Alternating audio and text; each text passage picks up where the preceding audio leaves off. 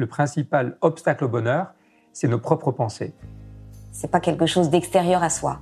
Le bonheur pour moi, c'est la liberté. Pour moi, c'est très simple en fait, le bonheur. C'est euh, c'est juste être.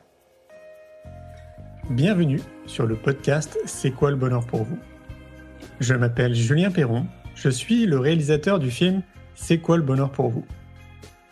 Pendant plus de 4 ans, je suis parti à travers le monde pour interviewer 1500 personnes autour de cette question fondamentale. À travers ce podcast, on parlera bien-être, développement personnel et médecine douce. Je vous souhaite un merveilleux voyage sur la route de la connaissance de soi.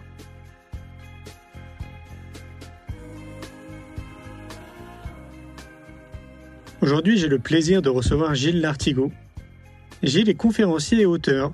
Il nous amène à nous interroger sur ce que nous consommons, les conséquences de nos actes sur notre santé et sur l'environnement. Son livre, Hit, est le résultat d'une enquête de trois ans sur les modes alimentaires et le bien manger. Je vous souhaite une belle écoute. Salut Gilles.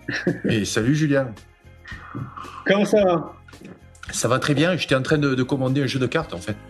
Tu, me coupes pendant, tu me coupes pendant la commande. Ben oui, je, pensais que tu, allais prendre un peu plus de temps. Et je suis très heureux de te retrouver. Tu sais combien ça fait de temps? Ça fait, tu, tu, as dit 5 ans, c'est 5 ans. 5 ans pile. C'était en septembre 2015. Euh, Septembre 2015. Septembre 2015, c'était une interview qu'on a faite à Aix-en-Provence, je me souviens. Au premier étage d'un restaurant. Oui. Voilà. Exactement. Un grand restaurant. Voilà. Un grand restaurant, mais bon, ne m'en demande pas trop parce que j'ai une mémoire qui est assez perfectible, tu vois. Donc, euh, mais je me souviens, je me souviens très bien de toi, de ta gentillesse. Euh, du, euh, du, du, beau succès que tu m'as tu m'as apporté avec euh, avec cette question toute simple. Hein. C'est quoi pour toi le bonheur? Alors moi, tu sais que je digresse beaucoup et puis je, je développe. Donc, euh, donc avec une question, on a fait quasiment une heure. Ouais. Et c'est un très bon souvenir en fait, très bon souvenir. Ouais, moi aussi j'ai vraiment gardé un bon souvenir et c'est vrai que ta vidéo est, plaît beaucoup. je regarde toujours assez régulièrement en fait toutes les vidéos qu'on a publiées et la tienne continue à grimper dans les vues. Oui, j'ai vu, on, a, on, atteint quasiment les 100 000 vues là. Et, euh, et, en fait, euh, je te félicite pour ton film. Euh, voilà, j'ai touché un petit peu moi la réalisation, la production euh, cinématographique, donc je sais que c'est pas simple. Euh, tu as tu trouvé, as su trouver les bons moyens, les bons vecteurs surtout de diffusion. Se faire un film, c'est pas forcément le, le plus compliqué. Le plus compliqué, c'est de le diffuser, de trouver son public. Et je pense que là, tu as trouvé ton public. Je crois que tu as quasiment un million de vues sur, sur les YouTube. Donc, quasiment 2 millions en, cumulé. C'est fantastique. C'est vraiment, euh, tu, tu, tu, diffuses en fait du, euh, euh, du, oui, du bonheur. Tu diffuses des choses positives. Pour moi, le, le livre que tu as écrit, le, tout premier hit, c'est justement, à mon sens, quelque chose de positif. et donc, bah, je vais te tester. Alors, j'aime bien d'ailleurs, avant de commencer les, les, les interviews comme ça, laisser le, la parole à mon invité pour qu'il se présente. Parce que bon, bah, il y a des gens quand même qui ne te connaissent pas. Euh, si tu devais te présenter en quelques mots, tu dirais quoi en fait je, je, je, suis un, je suis un auteur euh, ex-conférencier, puisque maintenant on peut plus faire de conférences, donc j'avais produit des, un show conférence. Donc d'ailleurs, tu vois là euh, les clones qui m'accompagnaient pendant ce, ce, spectacle. En fait, j'ai monté des show conférences. Ce ne sont pas des conférences, ce sont plutôt entre le spectacle et la conférence. Euh, j'ai écrit donc un premier livre, donc Hit. Qui, qui est sous-titré Chronique d'un fauve dans la jungle alimentaire. Donc ça c'est le c'est le premier donc c'est le premier livre. C'est celui-là effectivement. Euh, donc malgré euh, cette, cette couverture un petit peu euh, énigmatique euh, et suivie par le tome 2 qui est sorti en, en 2017. Donc ce sont mes, mes deux livres et, et j'ai également produit un DVD donc de la première tournée qui s'appelait On est ce que l'on mange. Et donc ça forme voilà ça forme en fait une voilà une, une trilogie c'est la trilogie de Hit. Donc le premier en fait faisait la part belle quand même à euh, je dirais, à cette, cette nourriture qui nous principalement la nourriture industrielle.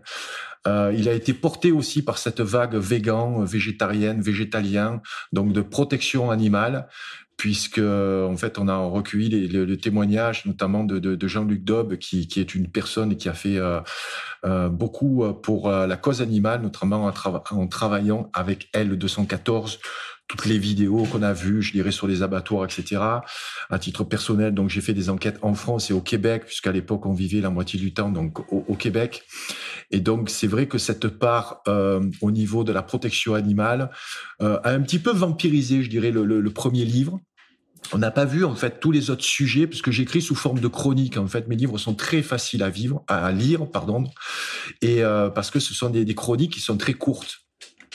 Euh, ce sont des livres à, vivre aussi parce que c'est joli lapsus, ouais, c'est joli lapsus parce que en fait euh, j'ai amené euh, beaucoup de personnes à prendre conscience de l'importance de l'alimentation et surtout l'importance l'importance de l'alimentation bien sûr végétale puisque je mange plus de viande depuis depuis depuis dix ans suite à ces enquêtes dans le, milieu de l'élevage industriel et des abattoirs où ça m'a vraiment dégoûté de la viande. Je dis pas que la viande est nocive à notre santé, mais on en mange beaucoup beaucoup trop et je suis contre en fait l'élevage l'élevage intensif, l'élevage industriel. Voilà.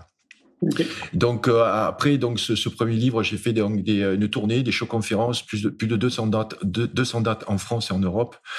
Et euh, ça en suivi donc le, tome 2, donc ce, ce, tome 2 là donc euh, que tu que tu as montré, qui est qui, qui, qui est en fait la, la, suite du premier, mais là où je mets l'accent également sur les problèmes sociétaux. Donc je parle encore de l'alimentation et surtout de l'alimentation végétale. Là, je fais témoigner un docteur qui s'appelle Jérôme Bernard Pelé, qui est un docteur assez connu dans le milieu de, du, du, végétarisme et du, du, véganisme. Je sais pas si tu l'as rencontré déjà, euh, Jérôme Bernard Pelé. Ce serait une personne intéressante que je, je peux te mettre en contact. Euh, et donc, il, a, il est dans une belle dynamique, en fait, dynamique d'éveil. C'est un des rares médecins, en fait, qui, euh, qui montre les avantages bon, des, euh, des modes alimentaires végétariens et végétaliens. Et, euh, et, par contre, dans le tome 2, je, je mets l'accent donc sur les problèmes sociétaux. L'accroche du livre, c'est quand on est perdu, il faut revenir aux fondamentaux. Euh, donc, les fondamentaux, euh, c'est c'est ce qui fait notre vie aujourd'hui, où on est contraint à rester, je dirais, chez soi, à revenir sur des sur de, de, de vraies valeurs, à quitter ce monde euh, d'apparence. Voilà, je dis un petit peu euh, quand, quand vous rejoignez le, mon univers, vous, vous, prenez la pilule rouge de Matrix. C'est pour ça que le, le, décor en fait est rouge derrière, tu vois. Donc euh, c'est voilà, on a on n'a pas des je dirais des révélations parce que toutes les choses en fait que que je révèle, on les a en nous. On en avait parlé, je pense, lors de la première entrevue. On a des choses que l'on ressent, que l'on voit, et que dans des périodes euh, comme, celle-ci, euh, qui sont des périodes qui sont quand même très dures à vivre, euh, tout se révèle ce sont vraiment des, des périodes où euh, les, les, révélations se font, où on prend conscience euh, qu'on n'est pas forcément dans, dans, une bonne direction, où on n'est pas forcément à notre place. Voilà. Mmh. Donc j'ai été un petit peu long, mais euh, c'est voilà, c'est peut-être un de mes défauts. Je le développe beaucoup. j'ai du mal à, à répondre succinctement. Voilà, donc euh, voilà, j'écris des livres pour, euh, je dirais, comprendre le monde dans lequel nous vivons. D'ailleurs, une des, une, une des phrases d'accroche du, du, tome 2, c'est comprendre la société pour ne pas la subir. Mmh. Ah Ça résume assez bien mon travail. C'est hyper important. Ouais. J'aimerais bien qu'on revienne sur le premier bouquin euh, et, que, et, que, tu nous expliques en fait qu'est-ce qui t'a amené à mener cette enquête en fait? Qu'est-ce qui s'est passé à un moment donné, je sais pas, dans ta vie pour te dire tiens, moi je vais mener ma petite enquête pour aller voir ce qui se passe un peu dans le monde de l'alimentation?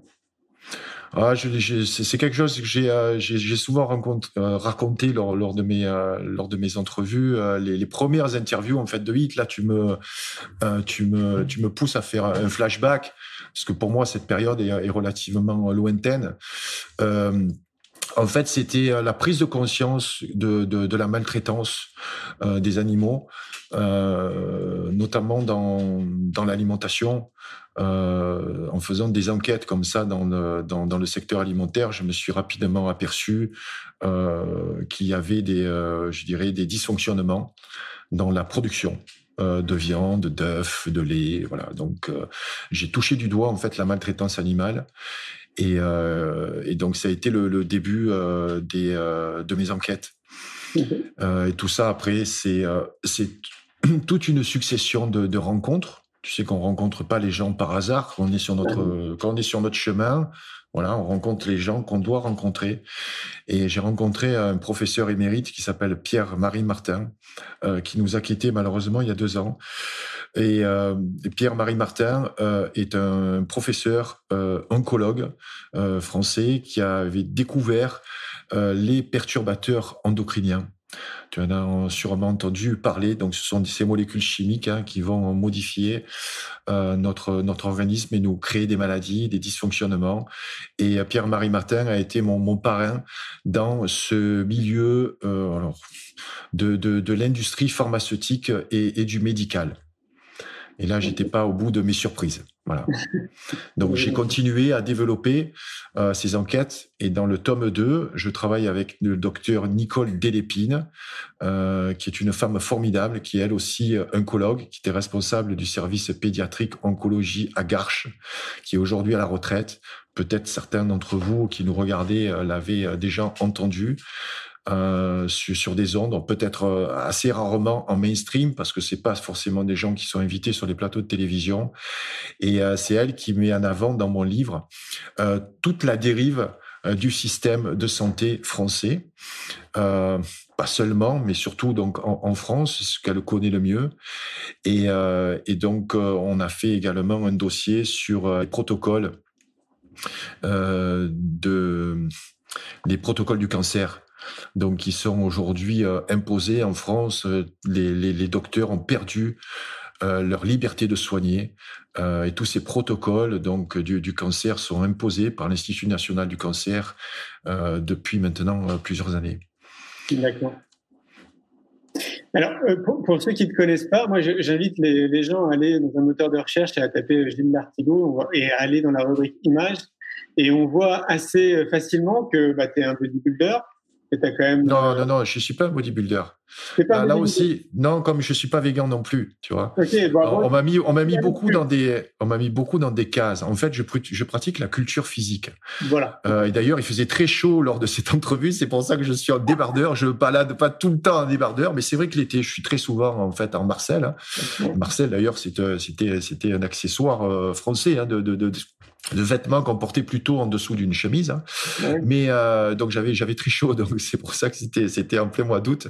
Euh, donc en fait, je fais de la culture physique, une grosse différence. Un bodybuilder, en fait, c'est quelqu'un qui pratique un sport, euh, qui vise donc à avoir euh, un physique quand même euh, qui est hyper développé. Bon, les critères ont changé depuis maintenant des dizaines d'années, mais euh, voilà, un des bodybuilders qui a fait beaucoup de, de, de médiatisation par rapport à ce, à ce, sport et à ce mode de vie surtout, c'est Arnold Schwarzenegger. Et donc euh, donc moi je fais de la culture physique, c'est-à-dire que je, comme je fais pas un, travail physique, euh, la plupart du temps je suis assis. Euh, donc je fais tous les jours une heure de culture physique avec des poids haltères, poids du corps, un petit peu de cardio, et ce depuis 35 ans tous les jours. Ok. Et on voit bien que bah, sur les images que ça t'entretient bien. J'essaye, j'ai 54 ans aujourd'hui, euh, j'essaye de, de, voilà d'entretenir mon corps. Pour moi, c'est c'est une forme de respect.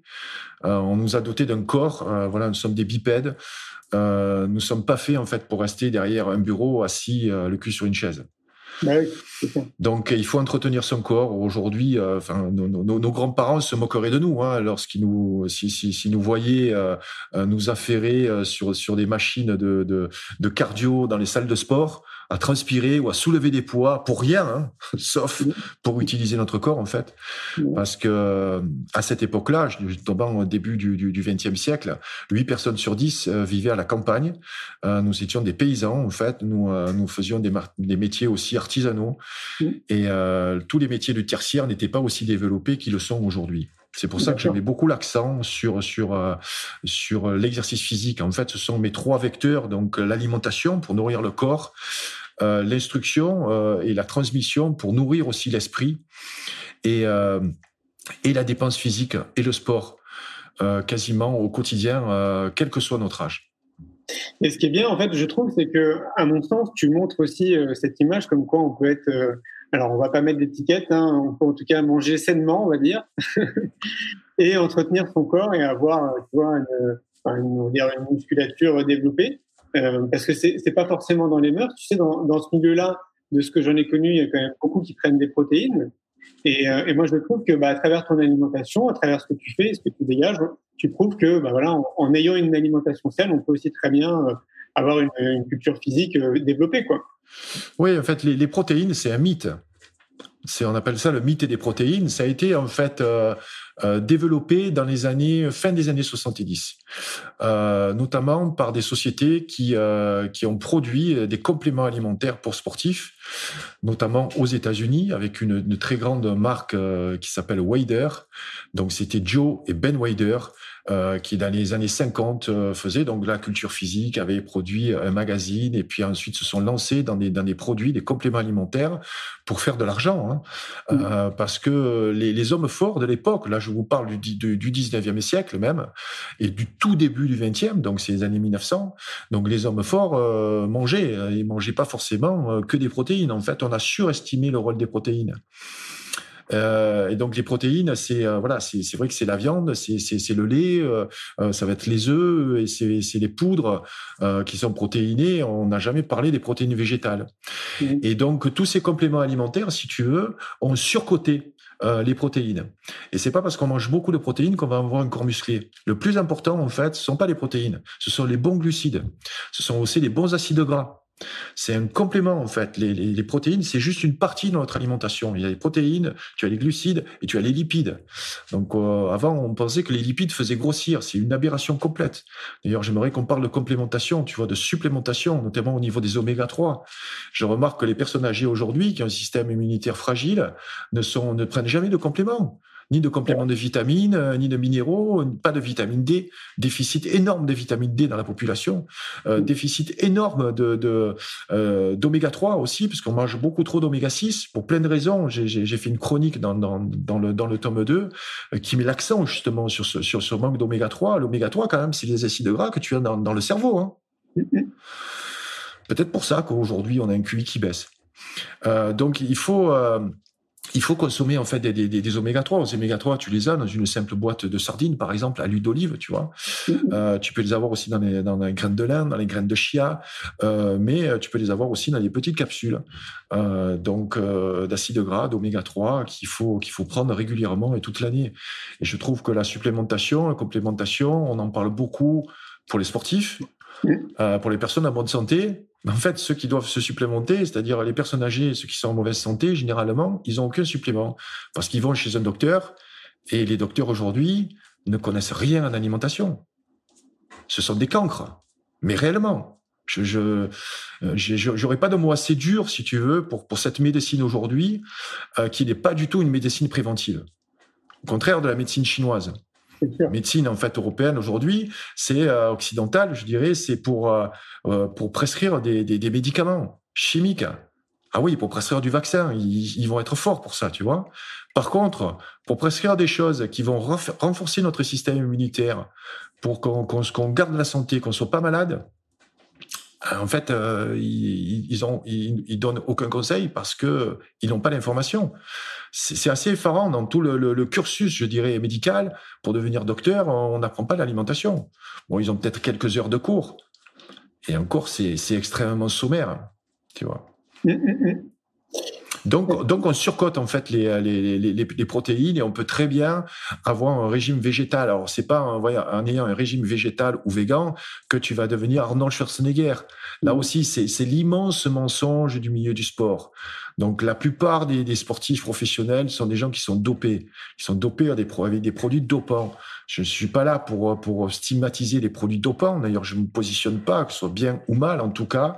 Euh, ce sont des, sont des produits qui aident comme ça à consolider et puis à, à développer la, la, la, masse musculaire. C'est pas forcément l'alimentation. La, et par contre, à, avec une alimentation euh, végétarienne, on peut très bien euh, euh, ne, ne, voilà, être en santé sans, sans avoir de carence. Mais pour ça, il faut euh, un minimum d'informations. On peut pas se lancer dans un mode alimentaire végétarien, encore moins végétalien, c'est-à-dire aucun produit animal, animal euh, sans avoir de, de, de, carence. Voilà, il, il, faut vraiment être euh, être euh, être informé. Oui, puis ça correspond pas à tous les métabolismes. Tout le monde n'est pas fait. Exactement. Pour... On entend beaucoup parler, tu vois, du cru, par exemple. Ouais. Donc des personnes qui sont crudivores ou voilà, qui euh, qui vont manger que des végétaux, même pas sans cuisson, etc. Ça correspond pas à tout le monde, ouais. parce qu'aujourd'hui on a on a un système digestif qui est complètement fucké, complètement. En fait, pour le rétablir, pour revenir à la normale, il faut des années et des années. Il faut environ trois ans pour changer radicalement un mode alimentaire. Il faut y aller en douceur. Voilà. Et je suis euh, contre aussi ces personnes-là qui font l'apologie, tu vois, de, par exemple, du, du, crudivorisme ou de certains euh, modes alimentaires qui sont extrêmes, puisque c'est le but de ces modes alimentaires. Donc, qui premièrement vous coupent au niveau social. Bon, en ce moment, je dirais, on est coupé au niveau social. Donc, euh, bon, c'est peut-être pas un argument hein, qu'on retiendra, mais, mais surtout qui correspond, comme tu dis, qui correspond pas forcément à tout le monde. Parce que le plus important, c'est pas forcément les nutriments qu'il y a dans un aliment. Je suis d'accord que dans le cru, comme il n'y a pas de cuisson, tu préserves tous les aliments. Par exemple, un brocoli cru, il va y avoir tous les nutriments que tu sont préservés dans le cru. Mais pour digérer le cru, c'est pas aussi facile que de digérer un brocoli que tu vas faire cuire à la vapeur juste 5 minutes, tu vois, ou juste ébouillanter pour le manger croquant. Alors, tu vas avoir un peu moins de nutriments. Par contre, ça va être beaucoup plus facile à digérer.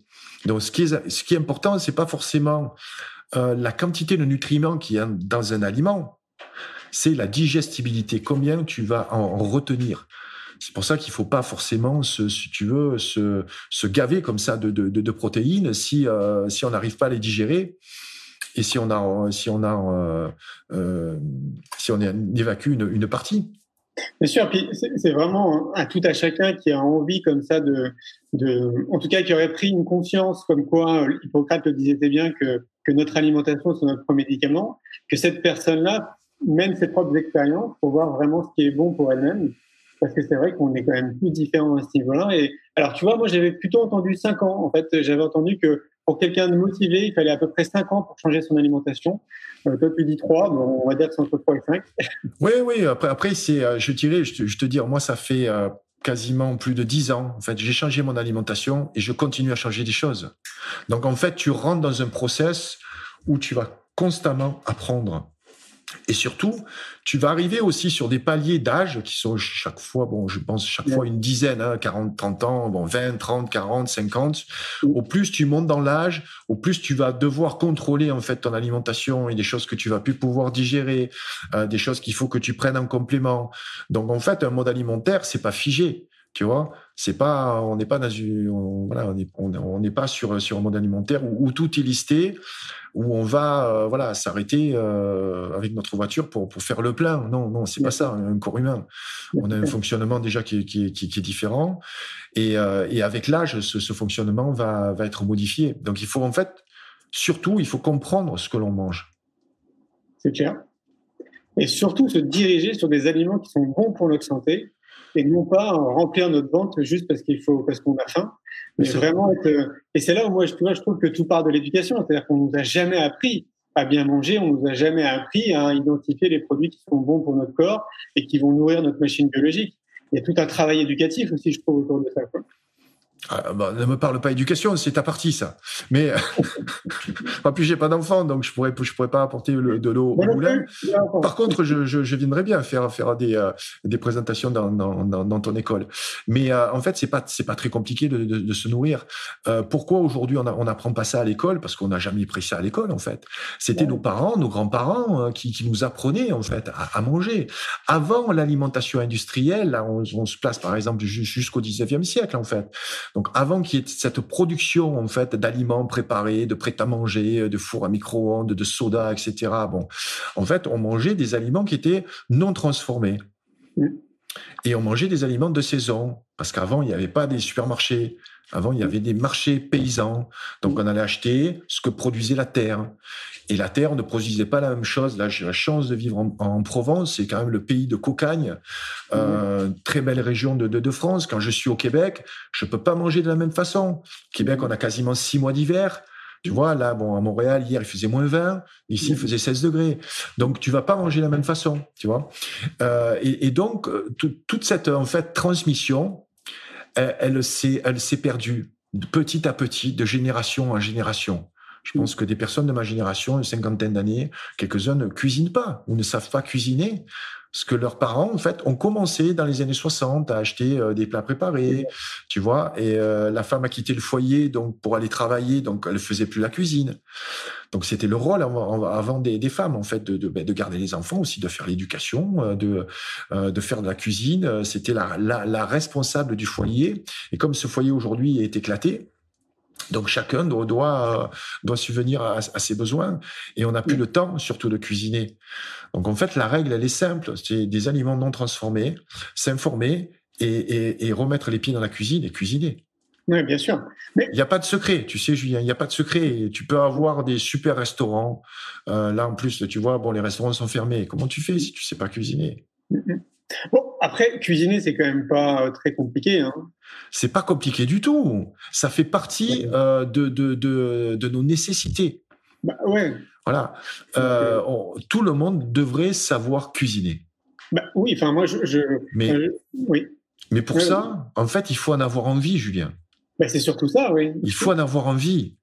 Très ça. souvent, en fait, on, on cuisine pas parce que ben, on n'a pas envie de cuisiner. Bon, alors il faut faire la vaisselle, quoi. Que maintenant il y a des lave-vaisselle en plus, tu vois. Mais euh, euh, ou alors on ne sait pas, tout simplement. Donc moi j'essaye, si tu veux, dans mon travail. C'est pour ça que je, je digresse beaucoup et puis je, je, fais des choses qui sont fun. Tu vois, je travaille beaucoup avec des musiciens. J'ai rencontré des rockstars. Je leur ai fait des jus, euh, des recettes. Donc je thématise tout ça. Donc je, je, donne envie et je rends ça fun. Et, et, quand on a goûté en fait à ce truc-là, euh, je dirais qu'on on a mis le, le doigt dans, dans, dans l'engrenage. On, on, va vouloir en faire plus parce qu'on apprécie de se faire à manger. Tu sais, faire à manger pour, pour quelqu'un, c'est quand même la, c'est la plus belle preuve d'amour, de faire à manger pour l'autre. Ah, très clairement. Et je te dis, tu fais des trucs simples. Tu, tu veux savoir ce que j'ai mangé ce soir? Je veux bien. Un truc très simple. Une, la, recette, elle est dans le tome 2. Il y en a qu'une de recette dans le tome 2. Dans le tome 1, par contre, il y en a une trentaine. Mmh. Dans le tome 2, en fait, c'est une recette qui s'appelle la soupe quatre saisons. Parce que tu peux la faire à toutes les saisons. Et tu peux aussi manger de la soupe l'été. Parce que l'été, tu peux la manger froide, la soupe. Tu vois. Donc, en fait, je, je, me coupe des légumes en cubes, tu vois. Une patate douce, un oignon. Là, j'ai pris quoi? Un radis noir, euh, un navet, euh, je, je, vais euh, couper tout ça donc euh, en, en, cubes. Je, je, je mets dans, dans de l'eau. Mmh. -hmm. je fais bouillir cette eau. Je vais garder l'eau de cuisson parce qu'un légume qui cuit dans l'eau de cuisson, toutes les vitamines, les minéraux, tout ça, ils sont pas perdus. Ils restent dans l'eau de cuisson, en fait. Mmh. C'est pour ça que la soupe, il faut surtout pas jeter l'eau. Donc, il faut mettre très peu d'eau, tu vois. Mmh. Et puis, euh, j'ai rajouté du tofu lacto-fermenté parce que j'adore le tofu lacto-fermenté. Mmh. Ça permet d'être, de, c'est beaucoup plus digeste qu'un tofu traditionnel. Le tofu, c'est une excellente protéine. Il y a aucune étude qui a prouvé une quelconque nocivité du soja. Donc, si vous entendez parler, je dirais, d'une nocivité du soja, ce sont des foutaises. Hein. Donc là aussi, je développe ça dans, dans, dans, mon livre. Il y a toutes les preuves factuelles. Mmh. Euh, qui prouvent que, que, le soja, ça peut être une, excellente protéine. Et, euh, et donc, c'est toujours un plat unique. C'est très rarement, je prends des desserts. Parce que là aussi, les desserts, tu vois, c'est une, une espèce, c'est une mode. C'est comme le yogourt, tu vois. Euh, bon, nos grands-parents mangeaient pas de yogourt. Peut-être du, manger du fromage. Mais là aussi, le fromage. Tu as du fromage qui est, euh, qui, est, qui, est, qui est fermenté. Tu as du fromage après euh, de, de, de, merde, tu vois, du fromage industriel. Euh, voilà, il faut, il faut trier en fait. Il, il faut pas, il faut acheter des, euh, des bons produits. Les bons produits se trouvent sur les marchés et même dans les supermarchés aujourd'hui. Je, je suis, je fais de la veille dans les supermarchés. dans certains supermarchés, il y a des produits locaux où on peut on peut se nourrir. Après, c'est vrai que le, le, bio, on dit que le bio, bon, on peut se nourrir euh, au même prix euh, euh, en bio, tout en bio, c'est de plus en plus difficile parce que le bio aujourd'hui c'est devenu une mode malheureusement. Et donc les prix ont flambé et les marges ont flambé. En fait, tous les gros industriels sont jetés dans le bio. Tu as du bio industriel maintenant, tu vois. Tu as du bio qui prend l'avion, tu vois, en première classe et qui arrive comme ça d'un continent à l'autre, un truc de, de, de, fou, quoi, tu vois. Euh, voilà, il faut manger de saison. Donc voilà, c'est une hérésie de manger des tomates en hiver. Tomates, euh, non, en Provence, nous, c'était, euh, voilà, c'est en fin de printemps, début d'été, quoi, tu vois. Bah oui, Donc, c'est pas très compliqué, en fait, tu vois. C'est pas, bah en oui. fait, tu, tu as rapidement fait le tour de l'alimentation. Donc, aujourd'hui, je, je, travaille plus sur, sur les thèmes, tu vois, ou, euh, ou des, euh, voilà, des, ou des recettes euh, particulières. Et puis, et surtout, surtout pour donner des idées, pour donner envie de cuisiner, tu vois. Puis, surtout, c'est d'entendre, bah non, j'ai pas le temps. Moi, je trouve que c'est une fausse excuse. En tout cas, c'est la société en fait qui nous fait croire qu'on n'a pas le temps. Mais cuisiner, allez, ça te prend 10 minutes, un quart d'heure max. Tu vois, donc euh, dire que ça te, euh, que j'ai pas le temps de cuisiner, moi je trouve que c'était pas cohérent. C'était pas la Moi, quand je vivais dans mon 10 mètres carrés à Paris, bah, j'avais pas de cuisine, donc euh, c'est clair que c'était compliqué de cuisiner, tu vois. Mais euh, maintenant que j'ai de la place, je peux cuisiner euh, vraiment facilement, quoi. Donc, et ça me prend, allez, ouais, on va dire un quart d'heure grand max. Et le pire, enfin, le mieux dans tout ça, c'est que j'y prends du plaisir, comme toi, tu vois. C'est un bon moment, j'aime bien ça. Comme préparer mon jeu à l'extracteur le matin, j'aime bien prendre le temps en fait pour ça. Quoi. Donc moi, je pense qu'on a vraiment le temps sur une journée de 24 heures dire que t'as pas le temps de cuisiner. À mon sens, c'est il faut revoir tes priorités. Quoi. Exactement. Le, le, temps, on a tout, tout, tout, le monde à 24 heures par jour. Hein. Le temps, c'est qu'une qu'une question de priorité. Il faut s'organiser. Il faut pas forcément se faire à manger euh, deux fois par jour. Euh, il faut aussi euh, pouvoir cuisiner à l'avance. Tu peux réserver des choses quand même. Aujourd'hui, on vit dans une société fantastique. On a des réfrigérateurs, tu vois. Donc voilà. Bon, il faut bannir le four à micro-ondes parce que bon, manger de la nourriture irradiée, non mais c'est une hérésie. C'est quand tu y penses, tu, tu dire quand même, putain, c'est des ondes qui arrivent dans, le, tu vois, dans, dans, dans un aliment. C'est bon, il y a, il y a, il y a plein d'études qui, euh, d'ailleurs, l'origine du, du micro-ondes est très intéressante. Ça s'appelait ah, le, le magnétor. C'était en fait, c'était des radars pendant l'armée. En fait, c'est un système donc de d'ondes. et puis ils se sont aperçus que ces ondes étaient chauffantes. Et donc, ben, ils en ont fait euh, une, une invention euh, industrielle. Mais je pense qu'ils ont inventé les, les fours à micro-ondes pour nous fourguer des plats préparés. Bah oui, c'est voilà. clair. Plats préparés, donc en plastique, tu vois, plein de perturbateurs endocriniens, ou alors en mmh. aluminium. Donc c'est une hérésie le, le micro-ondes. On veut, en fait, on veut aller vite, aller vite, aller vite, mais euh, on, on peut pas produire de, de la qualité en allant vite. Tu, tu me disais, tu vois, dans ton studio, là, je suis dans un, bon, je suis une, une pièce, une dépendance, en fait. C'est un petit bunker, tu vois, qu'on qu a construit, c'est une dépendance, avec une autonomie, une réserve alimentaire, tout ça. On parlera un petit peu de résilience, si tu veux, avant de, de terminer le, le, le direct. Donc, j'ai une petite cuisine, là, avec juste euh, un feu, tu vois, euh, c'est tout. Euh, tu n'as pas besoin de, de, beaucoup de choses. Pour, mmh. euh, pour cuisiner. Par contre, aujourd'hui, on, on est devenu un peu des enfants gâtés parce que on, on mange parce que c'est bon au goût, tu vois, on mange pas parce que c'est bon pour notre santé. Oui. C'est toujours ce critère du goût. Oui. Et, euh, et c'est vrai que quelquefois, tu, tu peux manger deux, trois jours peut-être la même chose aussi, parce que tu prépares à l'avance. C'est pas, on n'est pas au restaurant. Tu sais ce qui a, ce qui a aussi, ce qui nous a fracassé aussi la, la santé, c'est tous les restaurants, les oui. restaurants de midi, les restaurants quasiment tous les jours. Bon, à l'époque de mon père, mon grand-père, on y allait peut-être une fois par mois et encore. Tu vois et c'était le dimanche, c'était la sortie, c'était la fête. Tu allais au ouais, restaurant. Donc, si vous allez au restaurant, les amis, allez-y peu. Voilà, payez le prix, allez dans des restaurants avec des chefs, voire des grands chefs, mais avec quelqu'un au moins qui cuisine, tu vois, pas qui réchauffe. Tu sais que la moitié des restaurants, ils ah prennent oui. des, euh, des sachets euh, donc euh, Sodexo et puis euh, et puis ils les mettent dans à bouillir dans de l'eau au micro-ondes. Hein. Ouais. Il y a même plus de chef, tu vois. Donc c'est une folie totale. En bien. fait, on mange beaucoup trop au resto. Et quand on mange à l'extérieur, on peut pas euh, bien manger. Voilà. Bah, disons que c'est. Tu sais, moi, mon père, il a été chef gérant pendant euh, toute sa carrière professionnelle, donc pendant 43 ans. Il a tenu plein de restaurants. Et donc, j'étais très souvent derrière les cuisines. Donc, j'ai vu euh, l'évolution, en fait, comme tu le soulignes. Et c'est clair que maintenant, je vais prendre le cas de Paris, parce que moi j'ai grandi à Paris pendant 34 ans. Une majorité des restos, c'est des plats qui viennent de Rungis et c'est du réchauffé. Hein. Les gens cuisinent plus, quoi. Donc je te rejoins là-dessus. C'est compliqué maintenant, et moi je suis un épicurien, c'est compliqué de trouver des bons restos où les gars cuisinent encore. Et c'est souvent dans non. des restos où tu as 10 instables. Oui, mais il y, y, a quand même de, de, de, très très bons chefs en France. Ah, Malheureusement, oui. ils partent aussi à l'étranger mais euh, il y a des chefs qui sont qui sont excellents. Euh, je travaille avec un chef qui s'appelle Arnaud Tabarek. Euh, qui, a, présenté une émission de télé qui s'appelait Hell's Kitchen. Et Arnaud est devenu végétarien il y a à peu près un an. Il a ouvert là un restaurant, euh, donc ça s'appelle le Bim Café. C'est euh, donc c'est à Toulon et il s'est lancé donc sur une cuisine aussi euh, végétarienne, même s'il fait aussi de la viande à côté pour d'autres clients. Et c'est un pari audacieux et c'est des chefs qui sont juste qui, sont qui sont phénoménaux, parce que la cuisine fondamentalement ça fait partie de la France. C'est ça fait partie de notre culture mmh. et on peut amener énormément de choses. J'avais rencontré sur le plateau de Canal Plus Thierry Marx qui me disait que la, le, la cuisine végétarienne, il, il s'y intéressait de plus en plus et il disait que tout était à inventer. Mmh. En fait, pour ces chefs, ce courant végétarien et végétalien euh, a amené énormément de créativité. Mmh. C'est un, un challenge pour eux tu vois, de retirer euh, euh, cette viande qu'on a à tous les repas, ce jambon, euh, ce poisson, cette volaille. on, peut, on peut faire aujourd'hui d'excellents repas 100% végétal, sans forcément être végétarien ou végétalien. On, peut faire au moins un repas sur deux, tu vois, ou plusieurs repas dans la semaine. Mais pour ça, bah, il faut un petit peu de technique, il faut un petit peu de savoir-faire, et puis surtout, il faut avoir l'envie de le faire.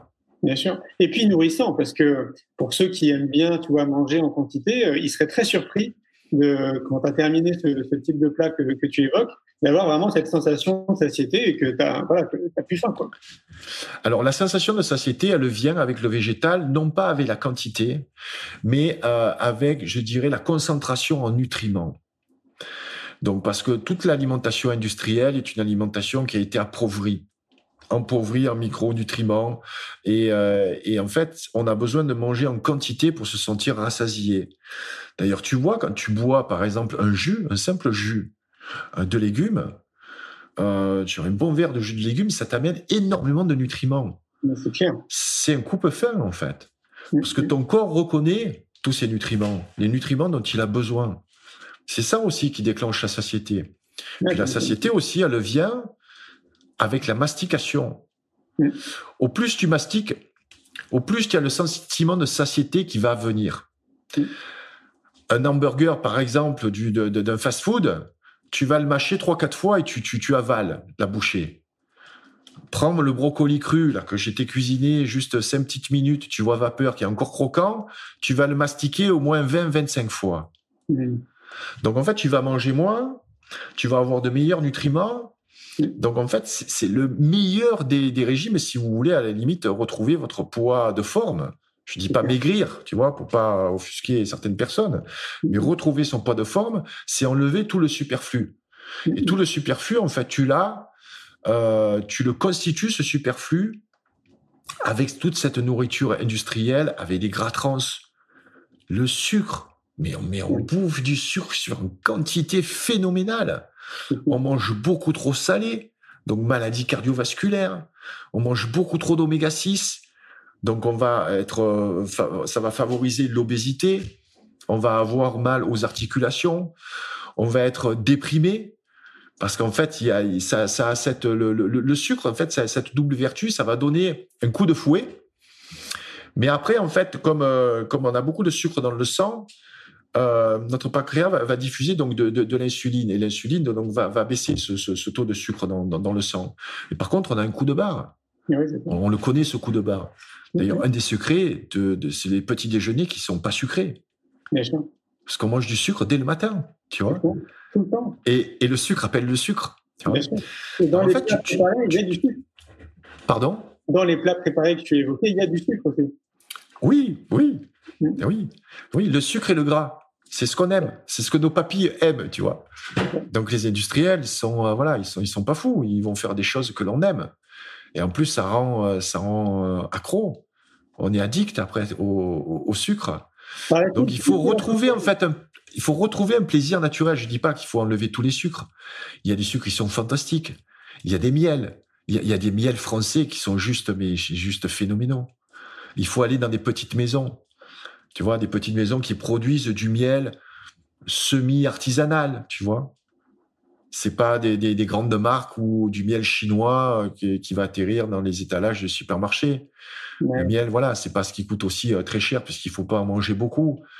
Mais tu prends une petite cuillère de miel avec ta tisane le soir, tu vois, une petite tisane de camomille, la petite cuillère de miel, tu, tu as ta dose de sucre là qui va t'aider en plus à t'endormir. Mm. C'est très bon pour les enfants, tu vois, de leur donner un petit peu de miel avant, qu'ils euh, avant se couchent. Mm, mm, Donc tu, tu as de, de, de, belles choses dans l'alimentation, mais euh, toute cette nourriture industrielle, elle, elle, a, elle a contaminé en fait nos goûts. Elle a perverti nos goûts. Bien sûr. Puis, pour revenir au sucre, pour ceux qui seraient un peu addicts au sucre, on trouve le, du bon sucre pour le coup dans les fruits. Dans la plupart des fruits, il y a du sucre évidemment, et là pour le coup c'est du bon sucre. Donc euh, pense qu'il faut pas, faut pas se priver. Quoi. Oui, en fait, il y a le sucre, il y a le goût sucré, et il y a les sucres cachés. le pire des sucres cachés, en fait, et comment il s'appelle? Et euh, moi, j'ai un petit chat, elle s'appelle Aura. Et je te disais hier, euh, en fait, elle a eu peur, elle, m'a sauté dessus. J'étais en train de dormir. Et en fait, je suis, euh, je suis tout coupé. Je sais pas si, si tu le vois là.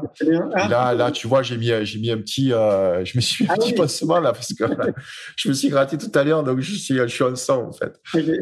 J'adore les chats. Ouais, tu parlais donc il y a le sucre caché en fait. Le, le pire des sucres cachés, c'est le pain, notamment le pain blanc. Euh, le sucre, donc, c'est un index glycémique de 100. sucre blanc, donc, c'est un index glycémique de 100. Le pain, c'est la même chose. Le pain blanc, attention, c'est pas le pain au levain ou de farine complète, tu vois, voilà. C'est, c'est le pain blanc. Le pain blanc, en fait, c'est du, sucre. Donc, il y a beaucoup de choses, en fait, qui, qui ont pas forcément le goût sucré, mais que notre corps, en fait, reconnaît comme de, comme du sucre. Et il y a une très grosse différence entre les, les, glucides avec un index glycémique lent, par exemple la patate douce, qui est, qui est, qui est un excellent légume, qui a, qui a ce goût un petit peu, un petit peu sucré en plus, la patate douce, tu vois. C'est très agréable. C'est très bon au goût et en fait c'est un voilà c'est un, un, très bon glucide. Ça peut être considéré aussi comme comme du sucre, mais du sucre qui va diffuser lentement en fait dans le corps. C'est clair, ouais. Toi qui navigues euh, régulièrement entre le Canada et la France, moi j'ai. Naviguer, naviguer. Il faut que tu parles au passé maintenant. Ouais, naviguer. Parce que moi aussi j'y allais du coup assez souvent. En tout cas, j'y suis allé 5-6 fois. Euh, très clairement, au niveau alimentation, il y a quand même un choc des cultures. On voit bien qu'on est euh, que c'est vraiment deux, euh, deux ambiances très différentes.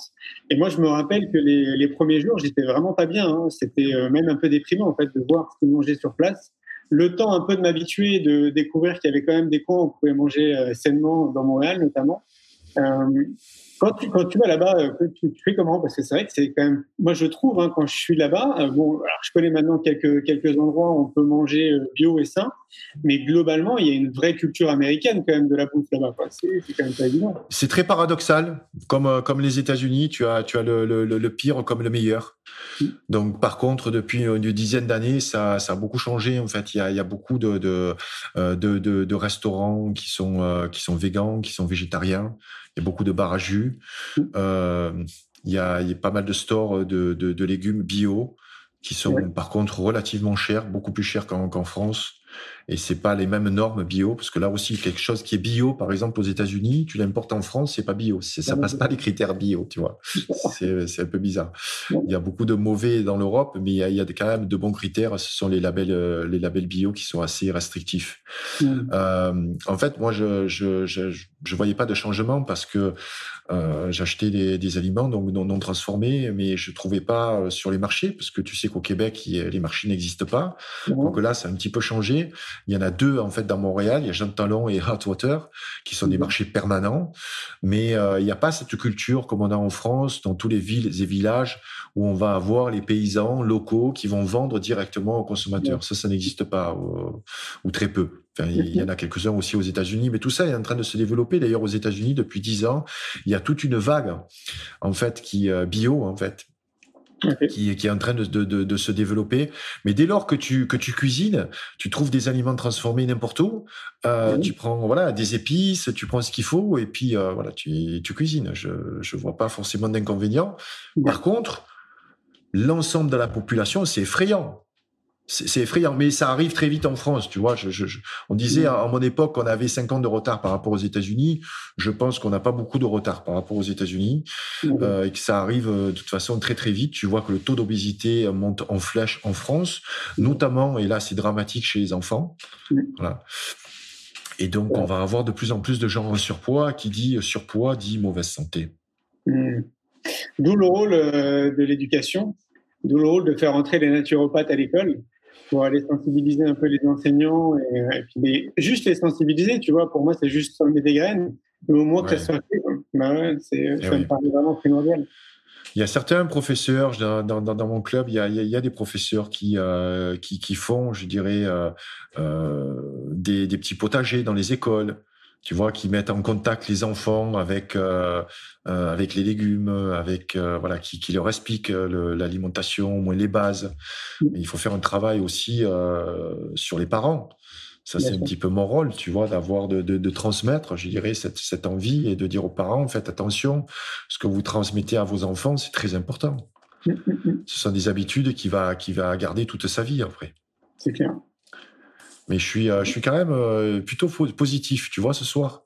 Ah bah, bien. Que... Non, mais c'est vrai, tu m'as fait, tu m'as fait sortir de, de, belles choses et c'est vrai qu'il y a de belles choses. Ah bah, Aujourd'hui, c'est depuis, depuis une dizaine d'années, on prend de plus en plus conscience que qu'on est ce qu'on mange et qu'il faut apporter grand soin à notre alimentation parce que les amis, vous qui nous écoutez, il vaut mieux pas tomber malade, surtout maintenant. Voilà. A une crise dans les hôpitaux, euh, ça va être de, plus en plus compliqué de se faire soigner. Donc, il vaut, vaut, mieux rester en santé. Et pour ça, euh, c'est vrai, Hippocrate l'a dit, euh, c'est l'importance de, l'alimentation. Alors, il n'a pas exactement dit cette phrase-là, que l'alimentation soit ton premier médicament. En fait, c'est un, peu un fantasme, ça, oui. J'en parle dans, le livre, ouais. Si vous voulez trouver l'issue de l'histoire, lisez-moi.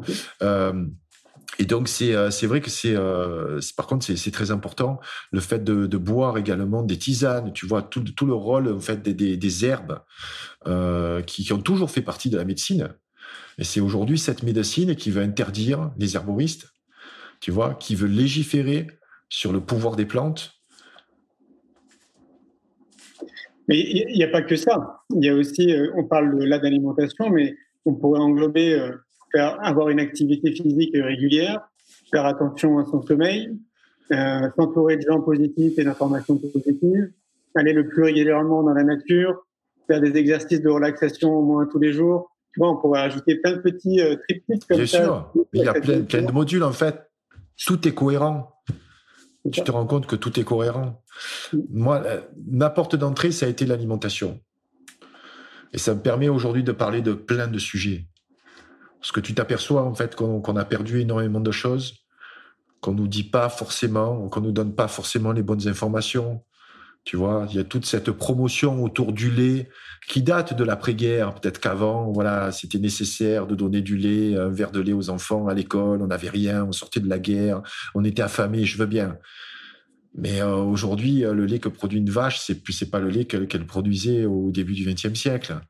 C'est devenu n'importe quoi. Et, euh, et ça a été une dérive euh, totale. La production d'œufs, par exemple.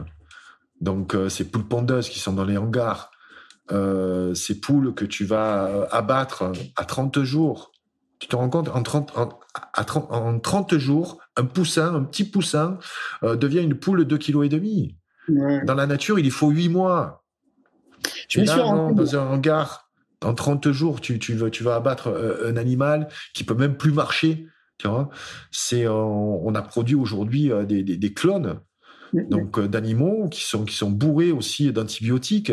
C'est pour ça qu'on fait de l'antibiorésistance. Les antibiotiques qu'on donne aux animaux, c'est les mêmes que, qu'on, prend pour nous, humains, lorsqu'on est malade. Je me suis rendu dans ces, dans ces hangars. Hein. il faut vraiment le vivre hein, pour, pour le croire. Hein. C'est, c'est vraiment affligeant. Euh, oui, oui, les hangars de poulet, c'est affligeant. Mais les cochons, je te parle des cochons qui restent six mois dans un hangar, qui mangent dans leur propre merde, mm. et qui voient jamais le, jour, mm, mm. Euh, qui s'écrasent, qui, qui, euh, qui vivent des fois avec des cadavres pendant plusieurs jours parce que bon, on va pas les visiter tout le temps. j'ai vu, j'ai vu des, des, des, horreurs. Au Québec, une fois, on s'était perdu. Je me souviens, avec Valérie, on s'était guidé à l'odeur. Tu vois, on avait repéré en fait un élevage industriel. Il y avait personne ils y allaient peut-être une fois par semaine pour remplir. En fait, tout était automatisé. Tous les porcs étaient là-dedans, en fait. Ils sortaient pas. Ça n'a rien à voir par rapport à un cochon qui va vivre dans son environnement naturel. Certes, ensuite, on va l'abattre, il va finir dans l'assiette. C'est incomparable. D'ailleurs, il y a, y, a, euh, il y a un membre de, de, de mon club qui est, qui est, un chef en plus, qui s'appelle Fred Ménager, euh, qui a une ferme, la ferme de la Ruchotte, euh, qui est en Bourgogne. Euh, c'est un chef qui a travaillé dans les grandes maisons. Euh, ensuite, il a monté son propre, petit, son, son, propre restaurant en Bourgogne et il élève ses propres volailles. Le gars, il élève ses propres volailles. Il prend des races anciennes. Et il me dit, tu sais, Gilles, combien de temps, en fait, je, je, je les nourris? Il nourrit pendant neuf mois. Sur 10 hectares. Et il a à peine 2000 têtes sur 10 hectares. Il a 200 coques. Tu vois, des fois, il me dit, toi, tu aimes le chant du coq? J'ai des poules, tu sais, j'ai 11 poules ici dans, la maison, donc on a la chance de vivre en Provence. On a un petit cabanon avec une petite terre, donc on a un potager, tout ça, on a des poules. Et puis, euh, une poule, un jour, bon, euh, on, nous a donné un œuf fécondé. En fait, la poule a, pour, a, couvé cet œuf, et c'était un petit coq. Donc là, j'ai un petit coq qui s'appelle Réglisse, qui a 7 mois, un coq. C'est le symbole de la France, mon ami. Cocorico tous les matins, tu vois. C'est magnifique. Magnifique. Et donc, euh, lui, il en a 200. Donc, il me dit, tu aimes le chant du coq, tu viens. Moi, s'ils te font, c'est la fanfare. Hein. donc, tu vas pas comparer, tu vois, euh, ce, ce, ce genre de, de, de volaille euh, qui va vivre dans son espace naturel. Certes, après, bon, elle va être, ben, elle va être tuée, elle va être consommée. Mais je te dis pas, en fait, comment elle est consommée. Tu as ton chat qui est en train de grimper là sur la poutre, là. Ouais, c'est cliffhanger. Hein, ouais, j'adore. En fait, c'est exprès. Je vais écrire ah le, ce petit arbre à chat pour qu'elle puisse monter sur la poutre, justement. Ah, excellent, excellent. Ben, fais attention qu'il saute pas du, de l'arbre à chat directement sur toi, parce que sinon, ben, voilà. Non, non, des... C'est magnifique. Euh, je vois que le temps passe vite. Il nous reste 5-6 euh, minutes, parce que j'aime bien faire un format d'une heure. Tu voulais nous parler de la résilience, et, moi, la résilience, c'est quelque chose qui me parle. Et en plus, euh, c'était quand bah, C'était hier. Hier, j'ai été l'invité, en fait, d'un un sommet. il y a plein de sommets en ligne sur des sujets euh, très différents. Et, euh, et une des questions qu'on m'a posées à la fin, c'est euh, un peu comme la question c'est quoi le bonheur pour vous C'est c'était quoi pour toi la résilience? Et Moi, j'avais jamais trop réfléchi en fait à cette question. Et je pourrais te donner ma définition si tu veux après la tienne. Et donc, euh, si, je te, posais cette question, c'est quoi pour toi la résilience? Alors, la résilience, c'est retrouver notre autonomie. On se rend compte aujourd'hui, euh, fortiori par rapport aux contraintes là que nous impose le gouvernement, qu'on est de plus en plus dépendant par rapport à l'État. Il y a plusieurs. Euh, en fait, la résilience, c'est, euh, ça prend différentes formes. Donc, pour reprendre notre autonomie, il faut qu'on ait une résilience déjà financière qu'on puisse faire un travail ou même plusieurs boulots. Je t'ai pris l'exemple, hein, je t'ai dit, je t'ai dit tout à l'heure au mois de mars, ben, les librairies étaient fermées, je vendais plus de livres, donc j'ai créé un club de réflexion qui s'appelle le Hit Club sur Patreon, donc une plateforme où j'ai reçu un abonnement tous les mois, donc c'est patreon.com/slash Gilles Lartigot, et donc je produis une émission tous les soirs ici là dans, dans mon bunker, une émission thématique. Des fois je parle de cuisine, des fois je parle autre chose, et donc j'aborde plein de sujets, donc ça me permet euh, d'avoir cette résilience euh, de, pouvoir encore avoir un petit peu de, revenus, tu vois, réguliers. Donc c'est important aujourd'hui de réfléchir au métier euh, que, nous faisons. Et moi, je suis un chantre en fait de l'indépendance et de l'autonomie. Donc pouvoir se débrouiller par soi-même, générer ses propres revenus. il y a l'indépendance, bien entendu, l'indépendance alimentaire. Lorsqu'il y a une rupture de la normalité, j'en parle dans le tome 2, c'est pour ça que je suis très fier d'avoir sorti ce tome 2 la fin 2017, euh, parce que ça a pu aider euh, pas mal de personnes.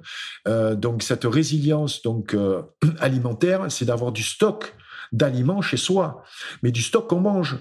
La, règle d'or, c'est euh, tu stockes ce que tu manges et manges ce que tu stockes. Hein. C'est-à-dire que tu consommes par exemple de l'huile d'olive, tu prends une bouteille d'huile d'olive, la prochaine fois que tu en rachètes, tu en rachètes deux, ensuite tu en rachètes deux, et puis tu vas les garder comme ça, et puis tu vas avoir ta petite biocop chez toi en fait.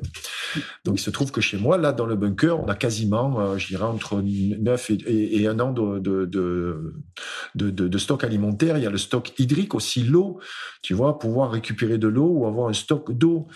Euh, ça paraît en fait, ça paraît fou, mais tu vois, euh, à New York, il y a dix ans, lorsqu'il y a eu l'ouragan, pendant deux trois jours, les gars étaient bloqués dans les euh, dans des appartements. Ils pouvaient pas sortir, ils pouvaient pas donc retirer de l'argent. Là aussi, à la réserve financière. Donc avoir toujours comme un petit bas de laine, tu vois, comme avaient nos, nos, nos parents ou nos arrière-grands-parents. Avoir de l'argent liquide un petit peu chez soi et pas à la banque forcément. Donc c'est en fait ce, ce, ce type de, de, de, de résilience il y a des résiliences aussi énergétiques. Quand tu as une panne de courant chez toi, bah, c'est bien qu'il y ait des, des lampes qui s'allument. Tu en laisses deux, trois, tu vois, surtout chez les personnes âgées, dans les escaliers. Parce que c'est des causes, en fait, d'accidents ménagers. Ces, ruptures de la normalité. Donc voilà, c'est toute cette en fait, on a listé euh, tout, euh, euh, je dirais différents types de, de, de résilience et de choses à mettre en place qui sont simples en fait à faire mais c'est une, une, démarche, une logique qu'on doit, qu'on doit enclencher en fait. Si je résume euh, ta, définition, ça serait, euh, euh, ça serait être indépendant globalement. Quoi. Retrouver notre indépendance. Tu peux pas être indépendant globalement et, et à 100%. On est d'accord. Mais euh, voilà, d'avoir. Souvent, il y, a des pannes, de, il y, y, y a des grèves il y a des restrictions au niveau énergétique, donc euh, on peut pas aller faire l'essence. Si, si on a euh, une, une, maison ou si on a un ami qui a un petit garage, avoir deux trois jerrycans d'avance. Tu vois, ça, ça t'évite de faire les queues aussi. euh, Ça évite, euh, quand tu as une réserve alimentaire, ça évite de te jeter euh, euh, dans un supermarché pour aller faire tes courses et pour aller ramener du PQ. Tu vois. C'est vrai que c'est un autre type de démarche. C'est-à-dire que c'est euh, c'est pas c'est pas usuel, c'est pas ancré dans, bah, c'est pas culturel. Mais je sais que dans pourquoi c'est pas culturel, Julien? Regarde nos grands-parents, ils avaient tous des réserves, tous. Parce que en fait, aujourd'hui, on a été mal habitués. Euh, on peut sortir euh, 24 heures sur 24, quasiment, on, peut trouver de la bouffe en ville. Bon, en campagne, c'est pas pareil. Les gens sont beaucoup plus résidents, résilients. Au Québec, ils sont beaucoup plus, beaucoup plus résilients également. Parce que, hormis les centres urbains, bon, en plus, il fait froid. Quand tu restes coupé de la neige, en fait, j'ai- appris ce- cette notion qu'on appelle le survivalisme en vivant pendant deux ans dans une cabane dans les bois. Lorsqu'on a écrit Hit avec Valérie, donc c'était, on était dans les bois en Mauricie et on a été bloqué quelquefois par la, mer- par la neige pendant plusieurs jours. Donc tu te dois d'avoir des réserves. Ouais, c'est clair. Ouais. Mais c'est vrai que j'allais dire pour le coup, c'est plus ancré dans les cultures, mais je pense aussi à l'Islande, la Finlande, la Norvège, tous les pays du Nord qui ont des conditions climatiques qui sont extrêmement compliquées. Eux, pour eux, c'est déjà ancré en fait. C'est déjà culturel d'être euh, dans cette idée-là. Ouais.